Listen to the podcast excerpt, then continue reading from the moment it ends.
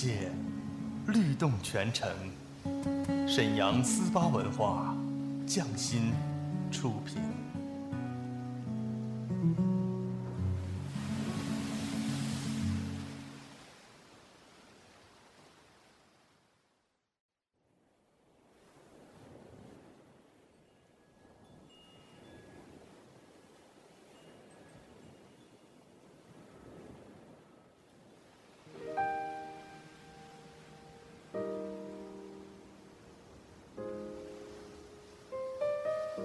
静谧的夜晚，是最美的时光。他们的声音总会绽放。安静的夜，有许多醒着的耳朵，他们他们都在听，都在听。听一首歌，念一个人，讲一个故事，关于最好的最好的我和我，美好陪伴，共同成长。S H Y forty eight，星梦夜话，星梦夜话，我和你们一起听见时光，听见爱。下面请听 S H Y forty eight 为你带来星梦夜话，用有温度的声音和你一起听见时光，听见爱。发光，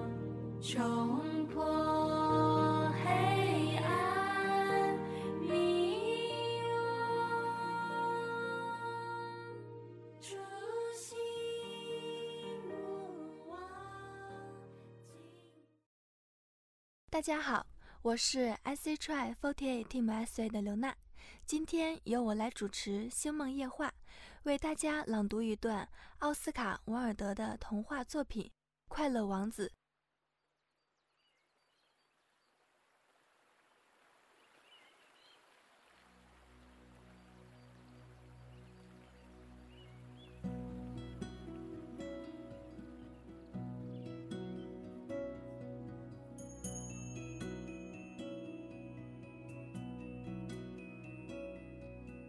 快乐王子的雕像在一根高圆柱上面，高高的耸立在城市的上空。它满身贴着薄薄的纯金叶子，一对蓝宝石做成它的眼睛，一颗大的红宝石嵌在它的剑柄上，灿烂的发着红光。某一个夜晚，一只小燕子飞过城市的上空，它的朋友们六个星期以前就到埃及去了，但是它还留在后面。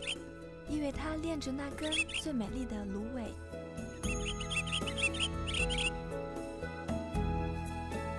它飞了一整天，晚上它到了这个城市，看见了立在高原柱上面的那座雕像。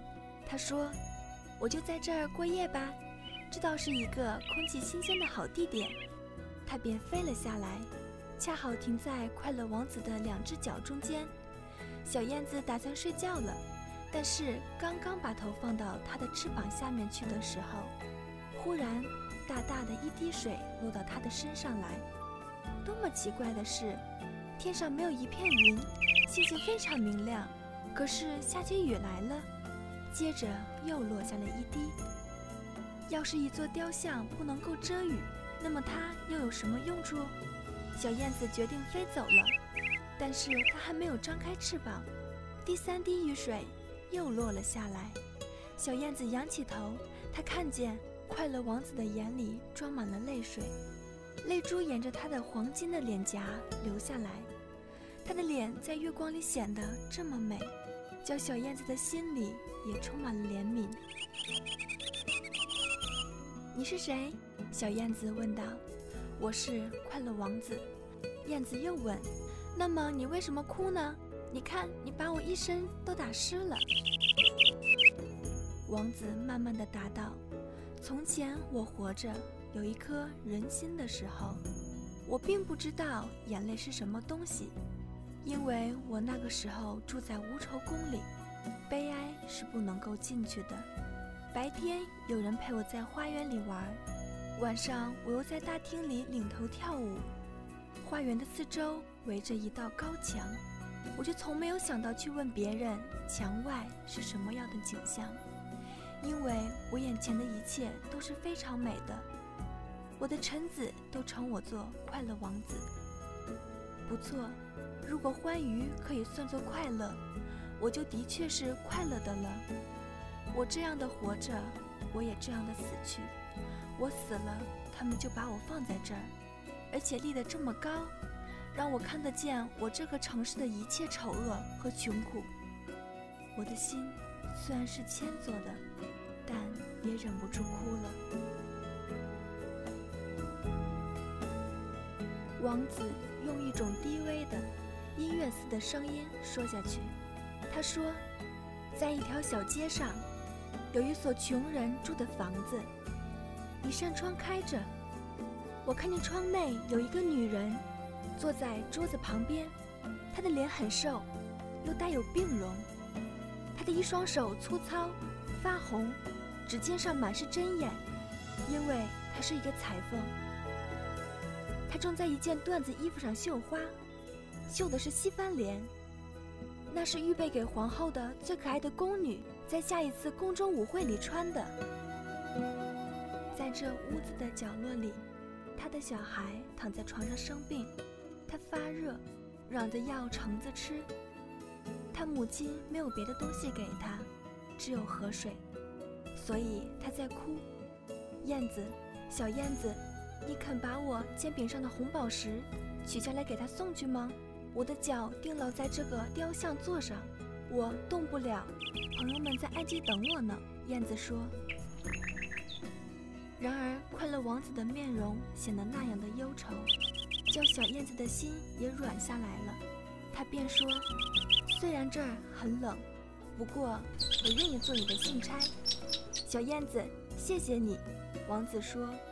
燕子便从王子的剑柄上啄下了那块大红宝石，衔着它飞起来，飞过赤壁的屋顶，向远处飞去了。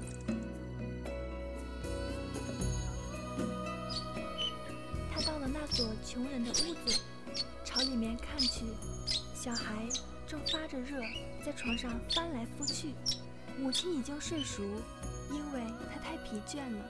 小燕子跳进窗里。把红宝石放在桌上，又轻轻地绕着床飞了一阵，用翅膀扇着小孩的前额。我觉得那么凉，孩子说：“我一定好起来了。”便沉沉的睡去了，睡得很甜。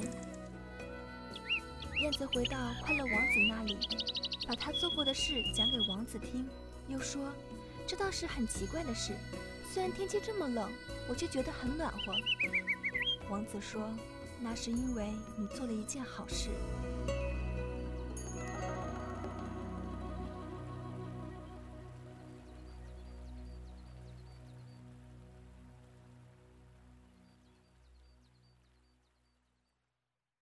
以上和大家分享的是奥斯卡·王尔德的经典童话作品《快乐王子》当中的一段情节。讲的是快乐王子和小燕子把宝石送给一位穷苦母亲的故事。其实，如果你细细的读完整篇童话，就会体会到这个故事为什么如此动人。其中既有温暖，也有悲伤，就像在入秋的夜里，听到一曲优美而又忧郁的琴声。感兴趣的朋友，有机会一定要找来读一读哦。感谢大家的收听。我是 S H I Forty Eight Team S A 的刘娜。